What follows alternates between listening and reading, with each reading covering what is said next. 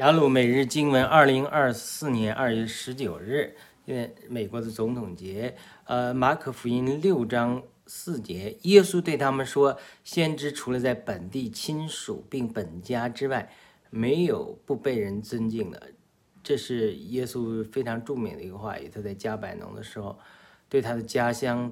呃的人，他不能行什么神迹，只按手医治了几个病人，因为他们不信他。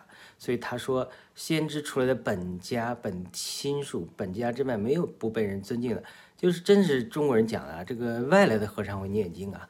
常常我们身边的熟悉的人，甚至呃，身神常常还不是借着先知，借着身边我们的亲人、亲属、夫妻、配偶、朋友。对我们说话，我们都不接受，因为熟悉的事物让我们轻看，让我们来轻忽了神使用他们来对我们说话，我们要警醒。